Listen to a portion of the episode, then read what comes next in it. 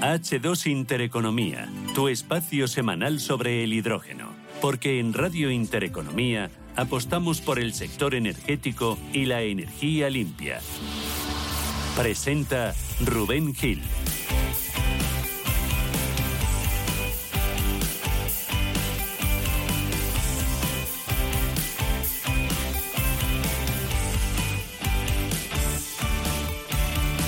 11 y 26 minutos de la mañana, ahora menos en Canarias, y como cada martes a esta hora, empieza H2 Intereconomía, el primer y el único programa de la radio española que habla exclusivamente del hidrógeno. Es el decimonoveno capítulo de la temporada, hoy vamos a poner la vista en el hidrógeno y en el mar. En concreto, en el uso de este vector energético en la industria marítima. Nos vamos a ir hasta el puerto de Valencia, que se ha convertido en el primero en Europa en recibir la primera carga de hidrógeno para abastecer la estación de suministro ubicada en el muelle de la Chita, un hito histórico que lo posiciona como el primer puerto europeo en tener una instalación de hidrógeno en condiciones de operatividad real. Esto lo vamos a abordar y lo, lo, va a explicar Aurelio Lázaro, que es el coordinador del proyecto de hidrógeno H2 Ports. De Valencia nos vamos a ir hasta Tenerife, porque el puerto de Santa Cruz va a poner en marcha también una planta de hidrógeno verde los detalles con África Caso de H2B2 y por último vamos a analizar las relaciones entre España y Marruecos en clave energética y en clave de hidrógeno tras la cumbre que ambos países celebraron la semana pasada. Comenzamos.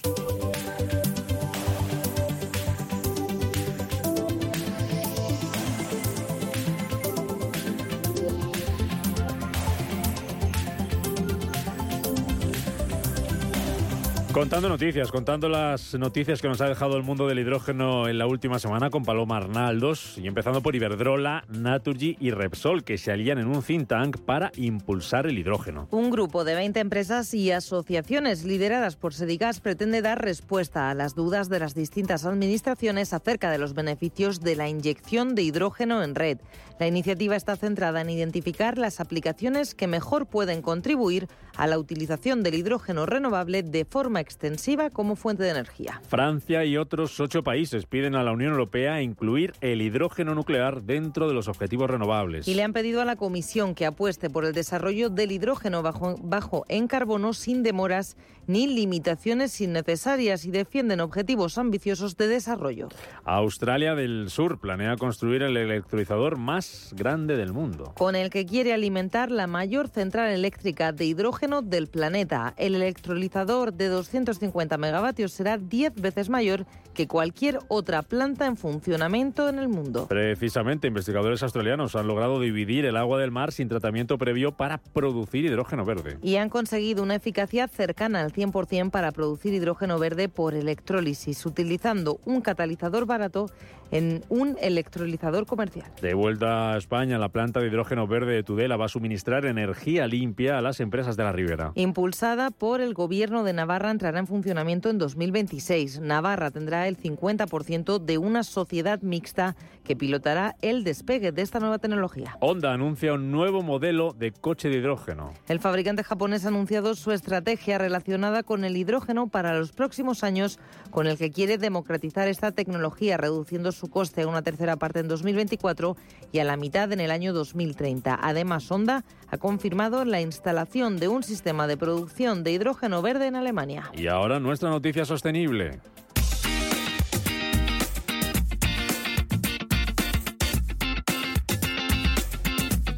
CEPSA ha cerrado dos nuevas alianzas estratégicas relacionadas con su apuesta por el hidrógeno verde. Por un lado, la petrolera ha firmado un acuerdo con EDP para trabajar juntas en la producción a gran escala de este combustible limpio en la bahía de Algeciras, un proyecto con el que pretenden desarrollar hasta un gigavatio en campo de Gibraltar y que forma parte del marco del Valle Andaluz del Hidrógeno Verde, el mayor proyecto de hidrógeno verde de Europa, impulsado por CEPSA y presentado a finales del año pasado.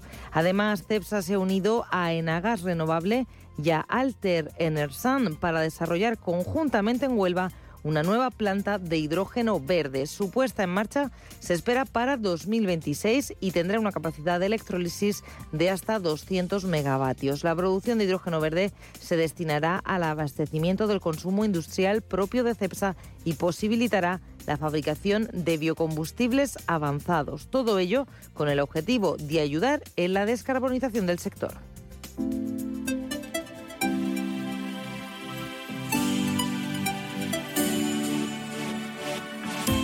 H2 Intereconomía, tu espacio semanal sobre el hidrógeno. Porque en Radio Intereconomía apostamos por el sector energético y la energía limpia.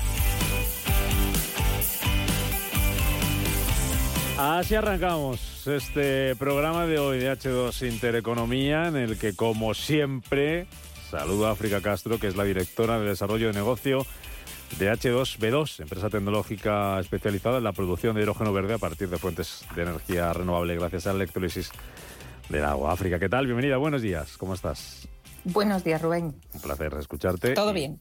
Todo bien, un placer escucharte y verte a través de nuestro canal de YouTube, que ahí se puede ver también, si así lo desean, este programa, ahora en cualquier momento, que se queda guardado en nuestro, en nuestro canal. Oye, antes de mm, ir al tema de hoy, eh, vamos a hablar de mar, de puertos. Vamos a hablar también de ese viaje del presidente del gobierno y de muchos ministros con un, claro ámbito eh, económico, comercial, empresarial, energético también, ese viaje a Marruecos. Lo vamos a abordar desde el punto de vista de la energía y desde el punto de vista del hidrógeno. Eh, pensaba yo en cómo se está poniendo las pilas la gente, ¿no? Por ahí fuera también, y aquí en nuestro país lo hemos contado muchas veces, con todos esos valles del hidrógeno, en, eh, trabajando por y para el hidrógeno. Honda anunciando un nuevo modelo, eh, un nuevo electrolizador, el más grande del mundo, este tratamiento nuevo para dividir el agua sin tratamiento previo para producir hidrógeno verde. vamos conociendo cada vez más cosas y cosas como con un valor añadido más, ¿no? un paso más, África. No, hombre, digamos, yo un poco lo retrataría como un paso más hacia el final es ya nos creemos esa economía del hidrógeno y ese desarrollo y lo que buscamos ahora es que sea competitivo. Y, y lo, como tú decías, o sea, vemos en todos los ámbitos es muy horizontal el hidrógeno y cómo al final es competitividad, es decir, es tamaño y es abaratar costes y, aumentar prestaciones, lo de toda la vida, vamos. Claro, ya nos creemos en la economía del hidrógeno. Me ha gustado mucho eso que has dicho. Nos lo creemos porque hemos empezado a ver resultados y nos lo creemos antes de lo que nos lo hubiéramos creído si no hubiera habido todo el problema energético en Europa a raíz de la guerra. Un poco lo que decía la ministra eh, de Transición Ecológica, Teresa Rivera, en ese Día del Hidrógeno de Nagas, que venía a reconocer que los acontecimientos que hemos vivido, toda la crisis energética en Europa, lo que ha hecho ha sido acelerar esta transición, esta economía del hidrógeno. ¿Coincides con eso? Sí, a ver, lo digo porque es ahora porque desde hace 20 años que llevamos trabajando en esto, ha habido varias olas donde se decía el hidrógeno viene, el mm. hidrógeno viene, pero luego, digamos, bajaba el pico, ¿no? Pero sí que es verdad un poco lo que dices ahora, decir, por un lado, la tecnología también ha evolucionado, ahora hay producto comercial y estamos hablando ya de competitividad, de producto de mercado, pero por otro lado también la necesidad premia, el hecho de decir cosas que están pasando, están poniendo en valor, de decir, oye, una oportunidad que ofrece el hidrógeno, se ve ya no solo decir, oye, es una opción bonita o interesante, ah. no, no, es que es necesario. Mm, eh, esta es la ola buena, por tanto. Sí, esta es la ola buena. Vale, pues vamos a cogerla, a ver dónde, a ver dónde nos lleva. De momento esa ola nos va a llevar hoy a, Valencia, al puerto de Valencia, que el pasado 17 de, enero África, y aquí lo contábamos, además teníamos, eh, creo el programa ese día, se convertía ese 17 de enero en el primero de Europa en recibir una carga de hidrógeno para su nueva hidrogenera. Esto está dentro del proyecto piloto de H2 Ports, del que sabe mucho nuestro invitado de hoy, que es Aurelio Lázaro, que es el coordinador del proyecto de hidrógeno H2 Ports. Don Aurelio, bienvenido, un placer, buenos días. Hola, buenos días Rubén.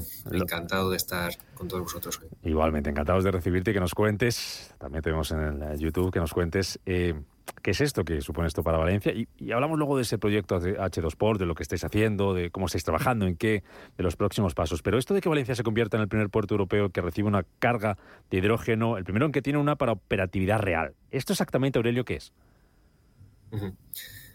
Pues eh, eso significa que vamos a incorporar eh, dos eh, máquinas propulsadas por hidrógeno en las operaciones diarias de dos terminales del puerto de Valencia.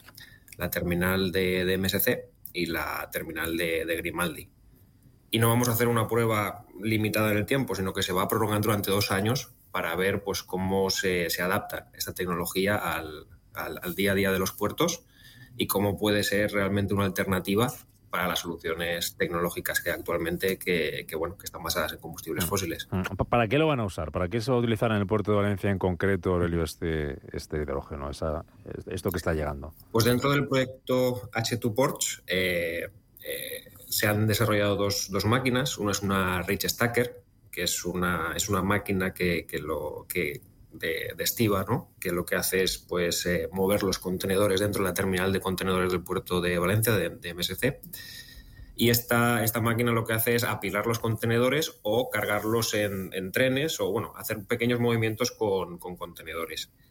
Eh, esta máquina la está desarrollando pues, un fabricante de origen eh, americano, pero que aquí en las fábricas que tiene en Europa, en concreto en Holanda, donde además nos vamos a desplazar con los, con los estibadores eh, en las próximas semanas para que la prueben allí en situ. Entonces, esa máquina eh, propulsada por hidrógeno mm, la vamos a recibir en, Valencia pues a finales de, marzo eh, más o menos. Y bueno, pues formará parte ¿no? de, del grupo de, máquinas equivalentes ¿no? que tiene la MSC trabajando actualmente para esa, para esa operativa. Y luego va a haber una segunda máquina, que es un, lo que se llama un yard tractor, que es una cabeza tractora. Eh, al final la, parte del, remolque ¿no? de los camiones eh, hay que subirla a los barcos utilizando unas cabezas específicas ¿no? que, operan los, eh, los estibadores y vamos a incorporar también una de estas máquinas propulsadas por, hidrógeno para que hagan esa, labor. Esta máquina también la recibiremos entre, finales de marzo y principios de abril y bueno, pues se integrará también como una máquina más en, la operativa de, la terminal de Grimaldi. Mm, mm. Aurelio, ¿qué le va a permitir al puerto de Valencia el, uso del hidrógeno? Bueno, con, esta experiencia lo que vamos a probar es eh, una alternativa de, uso de una energía más sostenible con respecto a la que se está eh, probando actualmente. Entendemos que el hidrógeno tiene mucho potencial para tener eh, un protagonismo en el consumo de energía en el puerto en los, en los próximos años y pues comenzar a descarbonizar ¿no? esa, esa operación eh, diaria y, habitual con el objetivo, ¿no? pues enmarcado dentro del objetivo que tiene el puerto en ser eh, un puerto en balance neutro de emisiones para el año 2030. Mm. Para conseguirlo, pues tenemos que empezar a reemplazar el consumo de combustibles fósiles y el hidrógeno puede ser una alternativa muy, muy viable para ello, especialmente en aquellas aplicaciones que tienen difícil electrificación, como puede ser eh, pues la maquinaria pesada, que es eh, en este caso. Porque los, combustibles fósiles que se utilizan en un puerto, para los que somos de interior, de meseta, eh, ¿qué, nos podemos encontrar? ¿Qué combustible nos encontramos en un puerto de manera habitual? Pues estas, estas máquinas que vamos a reemplazar actualmente utilizan diésel. Ajá. Eh, por ejemplo. Es decir, al final en lo que es la operación portuaria diaria no es diferente de, pues, de cualquier otro tipo de, operaciones logísticas industriales, las que están pues, actualmente basadas en el consumo de, diésel.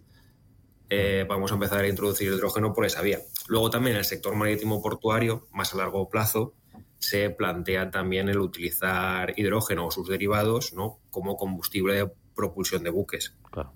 No obstante, pues eso sería un, proyecto a mucho más eh, largo plazo, pero bueno, que también estamos empezando a considerar. Ah. La idea es que pues, eh, en la próxima década pues, se vayan reemplazando poco a poco tecnologías basadas en combustibles fósiles con tecnologías basadas en combustibles sostenibles, sea el hidrógeno, sus derivados, amoníaco, metanol, etcétera.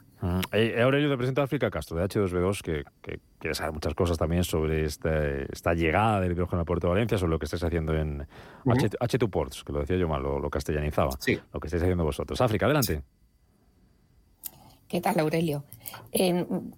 Reconozco que ha sido modesto en el sentido de decir, seamos conscientes que España ha sido seleccionada por Europa para representar el, ejemplo de valle en una isla, que es el caso de Mallorca, y el ejemplo de puerto de hidrógeno, que es el caso del puerto de Valencia. O sea, habéis sido seleccionados como el primer proyecto eh, europeo precisamente para investigar en este área. Entonces, tú apuntabas ahora en tu comentario aspectos que os han motivado, o sea, porque al final el puerto estáis liderando, liderado, ay, perdón, liderando precisamente el, investigar, el profundizar cómo esto puede ser una solución para descarbonizar. Y diría que dentro de los retos que tiene en el puerto, por un lado puede ser la parte de producción de hidrógeno, pero os habéis enfocado en la parte de utilización de hidrógeno, como decías tú, meterlo en las operaciones de la propia terminal. ¿Nos puedes comentar, mm, o sea, cómo estáis enfocando ese reto? ¿Cómo estáis, cuáles son las principales trabas que estáis teniendo que solventar precisamente para el uso del hidrógeno en maquinaria portuaria, por ejemplo? Sí. Pues eh, una de las claves del éxito de este proyecto ha sido el momento en que se planteó. Este proyecto empezó a gestarse en 2018-2019, que fue antes ¿no? del inicio ¿no? de, esta ola que estamos viviendo del hidrógeno. Y eso nos ha permitido estar hoy eh, en un puesto completamente de referencia en el despliegue de la tecnología en el, sector portuario. De hecho, somos el primer proyecto en, un puerto que, va a tocar el hidrógeno y que va a poder integrarlo. Y eso ha sido consecuencia de haber empezado pues, un poco antes de los demás. Y, eso, y eso, cómo, ocurrió? ¿Eso cómo ocurrió? Perdón, Aurelio, que te corte. ¿Cómo fue? ¿A quién se le ocurrió? ¿Quién fue el que tuvo un poco la, se le encendió la luz y antes que nadie, en 2019, dijo, vamos con esto? Desde la Fundación Valencia Port y bueno, con la colaboración del, por supuesto de la, Autoridad Portuaria de Valencia, pues en la Fundación eh, tenemos eh, líneas de investigación que intentamos ¿no? adelantarnos a, lo que a, investigar ¿no? y adelantarnos a lo que van a ser la, realidad eh, en los puertos de aquí pues, 10 años. Y en eso se basa la investigación, ¿no? En probar tecnologías nuevas que, bueno, que a día de hoy, pues por, los, por las circunstancias que, sean, no, no, son una realidad, pero pues, con el apoyo, por supuesto, de programas de, subvención pública que financian estos proyectos, pues intentar eh, buscar alternativas eh, que nos permitan, pues bueno, mejorar y, progresar en, estas tecnologías. África. Y, bueno, yo creo que la clave de aquí es empezar a probar. Eh, al final, pues existen muchos proyectos que están planteados, pero muy pocos eh, que realmente están eh, probando en, circunstancias reales esta tecnología y estamos viendo ¿no? Pues los problemas que, que, nos surgen, ¿no? que al final pues el papel lo aguanta todo, pero cuando implementas un proyecto en la realidad, pues mm, surgen eh, nuevas eh, nuevos, eh, pues, circunstancias ¿no? que, estamos también aprendiendo a manejar y de alguna manera la tecnología del hidrógeno se va a beneficiar ¿no? de, todo este know-how que estamos desarrollando en este, en este proyecto. Y, bueno, pues al final el camino hacia el hidrógeno se hace andando y este es un, gran paso inicial desde, desde que estamos dando desde el puerto de, de Valencia. Ah, África. Aurelio, comentabas ahora, efectivamente, ese horizonte de 10 años que has comentado, ¿no? De decir, se está arrancando ahora con eh, ensayos reales, con operaciones reales y con ese horizonte donde mm, el número de aplicaciones puede ser muy amplio. ¿no? Eh, estáis involucrados, o sea, involucráis directamente a, dos de las terminales del puerto y dos de las más importantes, e incluso los estibadores, o, sea, van a las pruebas de fábrica, pues, por ejemplo, en la maquinaria, etcétera. ¿Qué reticencias o qué ¿qué les preocupa más a, los operadores de las terminales o a los estibadores en relación con estas tecnologías del hidrógeno? Eh, bueno, de momento estamos encontrando pues muy buena recepción por parte, por parte de todos. Eh, al final, pues estamos haciendo también un esfuerzo ¿no? en explicar exactamente en qué consiste en, esta tecnología, en derribar eh, falsos mitos que pueda, puedan existir alrededor de, del, hidrógeno y, validar durante las pruebas que efectivamente lo que desde el punto de vista teórico pues predecimos que puede ser muy ventajoso realmente lo es. Y, bueno, pues de momento estamos encontrando muchísima colaboración tanto desde el punto de vista de terminales como de los estibadores en que pues estas pruebas salgan adelante y, ir pues eh, superando ¿no? los obstáculos con los que nos vamos encontrando en el, en el día a día del proyecto. Aurelio, ¿qué, qué, consideráis que hace falta para que, que, que, el hidrógeno sea una realidad en más puertos, como de Valencia en el que estamos hablando esta mañana, protagonista hoy en este H2 Intereconomía, y para facilitar su uso en la industria marítima. ¿Qué, qué, hace falta? ¿Dónde están un poco las principales trabas, barreras o, por dónde habría que incidir y apoyar? Pues eh, yo creo que, la inversión es, la clave. Al final es necesario que, pues que todos los actores ¿no? que estamos eh, involucrados eh, en esta industria, pues de alguna manera pues, apuesten de, una manera clara por el hidrógeno y permitan crear ese ecosistema de, hidrógeno ¿no? y esa economía del hidrógeno de una manera sostenible.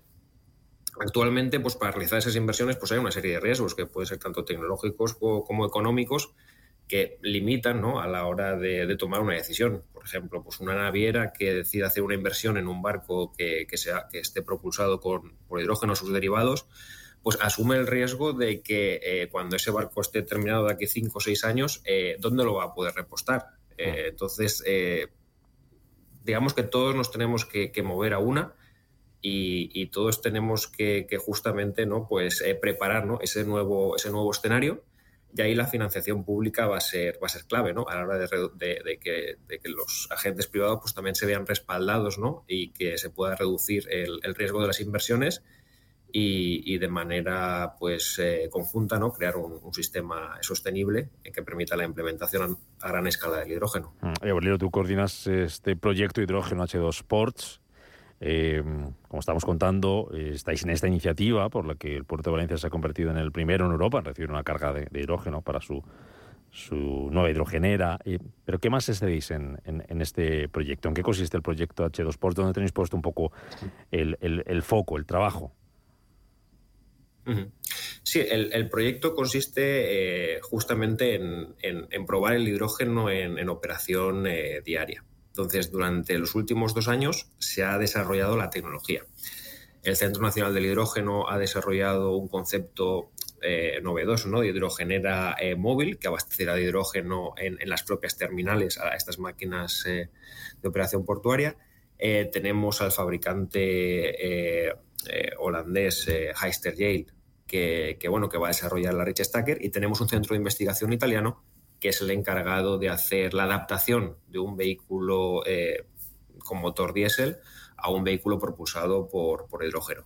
Ahora mismo estamos en un punto de inflexión en el que hemos terminado la fase de, desarrollo y vamos a, comenzar ¿no? la fase de, pruebas. Entonces, eh, tenemos ya en el puerto de Valencia la, la hidrogenera que, en la que realizamos esta primera carga de hidrógeno dispuesta ¿no? para recibir las máquinas. Y en los próximos meses pues vamos a recibir esas máquinas eh, y se va a comenzar la operativa eh, habitual ¿no? Con, eh, en las terminales. Y a partir de ahí, pues vamos a hacer un seguimiento muy, muy cercano de cómo, de cómo trabajan esas máquinas, de, bueno, pues de si son capaces, ¿no? tal y como están diseñadas, de reemplazar de una manera pues, total ¿no? a la operativa de una máquina diésel y, bueno, pues ver un poco los problemas que pueden llegar a surgir y, formas de que, vamos a tener que desarrollar ¿no? también para, para aplacarlos. Mm, te, hago ya el último, Aurelio, por mi parte, y le dejo cerrar a África ahora con lo que quiera preguntarte. Una, curiosidad, no sé si un poco logística o, técnica. ¿eh? El, hidrógeno del que estamos hablando y que llega al, puerto de Valencia, ¿cómo va? O ¿Cómo viene? ¿De dónde, ¿De dónde llega? ¿Cómo se produce? Porque imagino que también aquí es un papel importante la, la infraestructura, ¿no? El, hidrógeno nos lo trae un, miembro del consorcio del proyecto, que es Carburos Metálicos, lo genera en sus instalaciones de, Tarragona y lo trae al, puerto pues, eh, mediante una plataforma, que es eh, al fin y al cabo un camión, eh, con el que recibimos esta primera carga y a partir de recibir las máquinas y comenzar la, la operación diaria, pues recibiremos un camión cada aproximadamente tres días. ese camión pues, tiene unos 150, eh, descargará aproximadamente unos 150 kilos de, hidrógeno en, el depósito mm. que tenemos eh, preparado a tal efecto en, aquí en, el muelle de la Sita, como has comentado al inicio. Y, bueno, pues a partir de ahí se comprimirá hasta los 450 bares y se repartirá a las, a las terminales mm. diariamente. Lo, ideal será, eh, o sería, acercar lo máximo posible el punto de producción de hidrógeno a, a los puertos, ¿no? Cuanto más cerca mejor y más operativo, más productivo, más rentable, más, más barato, si cabe, ¿no? Sí. Una vez pues, que pues, se consolide ¿no? el consumo de hidrógeno en, el puerto, pues habrá que pues, desarrollar también soluciones eh, específicas y más eh, eh, concretas ¿no? para próximas también al puerto de Valencia para, para abastecerlo. África, la última para, para Aurelio Lázaro usando el término, casi uniendo los términos ecosistema y futuro, ¿no? Porque no olvidemos que un puerto, y en concreto el puerto de Valencia, está metido dentro de la ciudad de Valencia. O sea, ahí estamos hablando las operaciones mm, portuarias, que es donde habéis centrado este proyecto de investigación o de, validación de tecnología, pero no olvidemos que un puerto, o sea, es, estamos hablando desde transporte de pasajeros, cruceros, etcétera, o estamos hablando de eh, conexión, y en un momento lo has dicho, carga de contenedores en ferrocarril, o sea, al final es transporte multimodal y es un centro logístico dentro de la ciudad, con lo cual le aplica todos los temas de evitar polución urbana, etcétera. Ese desarrollo de ecosistemas y un poco ligado a qué necesidades veis que hay que desarrollar en puertos, en concreto el puerto de Valencia, pero en puertos, para precisamente como ese es un hub, o sea, es un ecosistema en sí. Sí, el puerto de Valencia pues, eh, tiene, está muy comprometido con, la, con la reducción de, emisiones y tiene su objetivo de ser eh, neutro en emisiones para el año 2030. Y bueno, pues la energía va a ser, como, como has comentado, una, una pieza clave. Eh, va a haber una integración de renovables, una producción propia de renovables en el, en el propio puerto. Se va a electrificar todos aquellos consumos que se puedan electrificar y todos aquellos consumos que por su tecnología no se pueden electrificar se convertirán a hidrógeno el hidrógeno también en, ese ámbito pues va a tener una tercera utilidad, ¿no? que es el de almacenamiento de, energía ¿no? y, ayudar a las, renovables a integrarse ¿no? en la generación, en, el, consumo, en la demanda eléctrica del, puerto. Y, bueno, pues en, ese ámbito es donde, donde vemos ¿no? que, una parte importante de los consumos eh, en ese escenario descarbonizado pues vendrán por parte del hidrógeno. Aurelio, eh, ha sido un placer. Aurelio Lázaro, eh, coordinador de este proyecto y de hidrógeno H de H2 Ports y felicitaros, darle la enhorabuena por estar en él, en este proyecto, lo que estáis haciendo y haber conseguido que el puerto de Valencia sea el primero en Europa en, recibir una carga de hidrógeno para esa operatividad real, para, para su nueva hidrogenera. Gracias por contárnoslo también, tan, tan facilito para que todo el mundo lo pueda entender y hasta cuando quieras, que aquí siempre hay un huequito para, para contar cosas de hidrógeno. Gracias, Aurelio, enhorabuena. Muchas gracias. Hasta cuando queráis.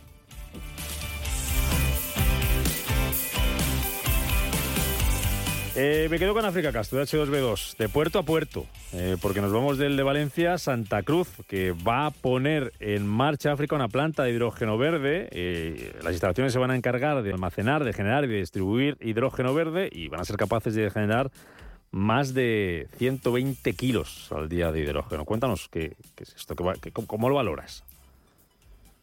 Digamos que por continuación, incluso con lo que hemos hablado del puerto de Valencia, por un lado seguimos redundando lo mismo, la importancia de los puertos, tanto para la propia transición de descarbonización como para la economía del hidrógeno.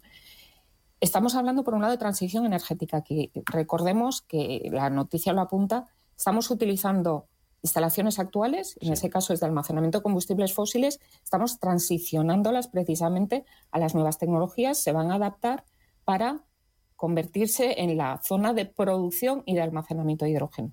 Y producción, recordemos, estamos hablando de las Canarias, o sea, tenemos recursos renovables. O sea, recursos renovables y además, eh, por un lado, es la dependencia que tienen las islas de combustibles fósiles y por otro lado, el atractivo que también suponen las islas de desarrollar esos ecosistemas precisamente donde estamos teniendo que es un puerto, como hablamos antes, una zona, un hub de al final de logística de embiricado normalmente en una mm. ciudad. Estamos hablando de transporte de mercancías y de pasajeros y es una isla, o sea, son dependientes de combustibles fósiles. Pues todo esto al final, el hidrógeno, maridaje perfecto. Claro, ¿y por qué es elegido el, puerto de, Santa Cruz de Tenerife? ¿Ubicación geográfica o por qué? Al final es un cúmulo de, o sea, por un lado es iniciativa, mm, iniciativa precisamente esa oportunidad y las islas lo están viendo. O sea, lo hemos visto en Mallorca o en las Islas Baleares. Canarias desde siempre, siempre ha, ese empuje por la sostenibilidad desde hace ya mucho tiempo y ahora es Santa Cruz de Tenerife, pero lo ha sido Gran Canaria en el pasado, donde se está apostando precisamente por el hidrógeno para ser autosuficientes, porque al final es, tiene recursos renovables, pero se requiere ese almacenamiento que hablábamos o ese llevarte esa energía renovable a otros usos que normalmente no puedes electrificar, como puede ser transporte marítimo. Eh, termino hablando de esa cumbre que se celebraba la semana pasada entre España y Marruecos, como empresarial, económica, comercial, también con relación al ámbito energético, como vamos a hablarlo a continuación. Esto decía Pedro Sánchez sobre ese posible entendimiento entre España y Marruecos por eh, energías renovables como el hidrógeno y la biomasa. Es estratégico que ambos eh, países pues impulsemos el desarrollo de las energías limpias en eh, sectores de enorme potencial como el que he referido antes, el hidrógeno verde y también la biomasa. Tenemos todas las condiciones, Marruecos y España, para liderar y ser referentes en un auténtico cambio de paradigma que aúna la innovación, la autonomía energética, la creación de empleo de calidad para avanzar hacia esa economía verde. África, ¿qué podemos hacer de la mano con y por el hidrógeno eh, con, Marruecos, de la mano, como digo? ¿Qué, intereses tiene para nosotros? Interés para nosotros, o sea, por un lado es eh, esa cercanía, o sea, y recordemos que en el objetivo que tiene Europa de ser autosuficiente, necesita producirlo en Europa, pero necesita también sus países vecinos y Marruecos o todo el norte de África es un área estratégica para Europa para la producción de hidrógeno verde. Marruecos y España tienen dos características, es decir, el recurso renovable y la posibilidad de implementarlo en, en, ambos países, o sea, tienen espacio y ese recurso. Y luego recordemos, esa tubería de gas en concreto, esa red troncal de hidrógeno renovable que se pretende desarrollar en España, que Nagas, nuestro operador logístico, ha, solicitado como proyecto estratégico en Europa y esa red troncal que precisamente en Horizonte 2040 directamente conecta con, con Marruecos para poder importar esa parte que no vamos a producir directamente en España, produciremos una parte y otra parte puede venir de, Marruecos en este caso. Pues vayamos a por ello. África Castro, H2B2, un placer como siempre. Gracias por acercarnos a la actualidad del hidrógeno y explicárnosla, explicársela a nuestros oyentes. Cada semana aquí en los micrófonos de Radio Intereconomía, H2 Intereconomía, África, que vaya muy bien la semana, me alegra mucho verte y nos volvemos a escuchar y a ver el próximo martes. Cuídate mucho, adiós. Gracias, gracias. Bueno, nos vamos, que quedan tres minutitos para llegar a las 12 del mediodía. Noticias, como siempre, a esa hora, aquí en la sintonía de Radio Intereconomía y después Rafa Jiménez con la media sesión. Volvemos mañana a las 7 de la mañana. Pasen un feliz martes. Adiós.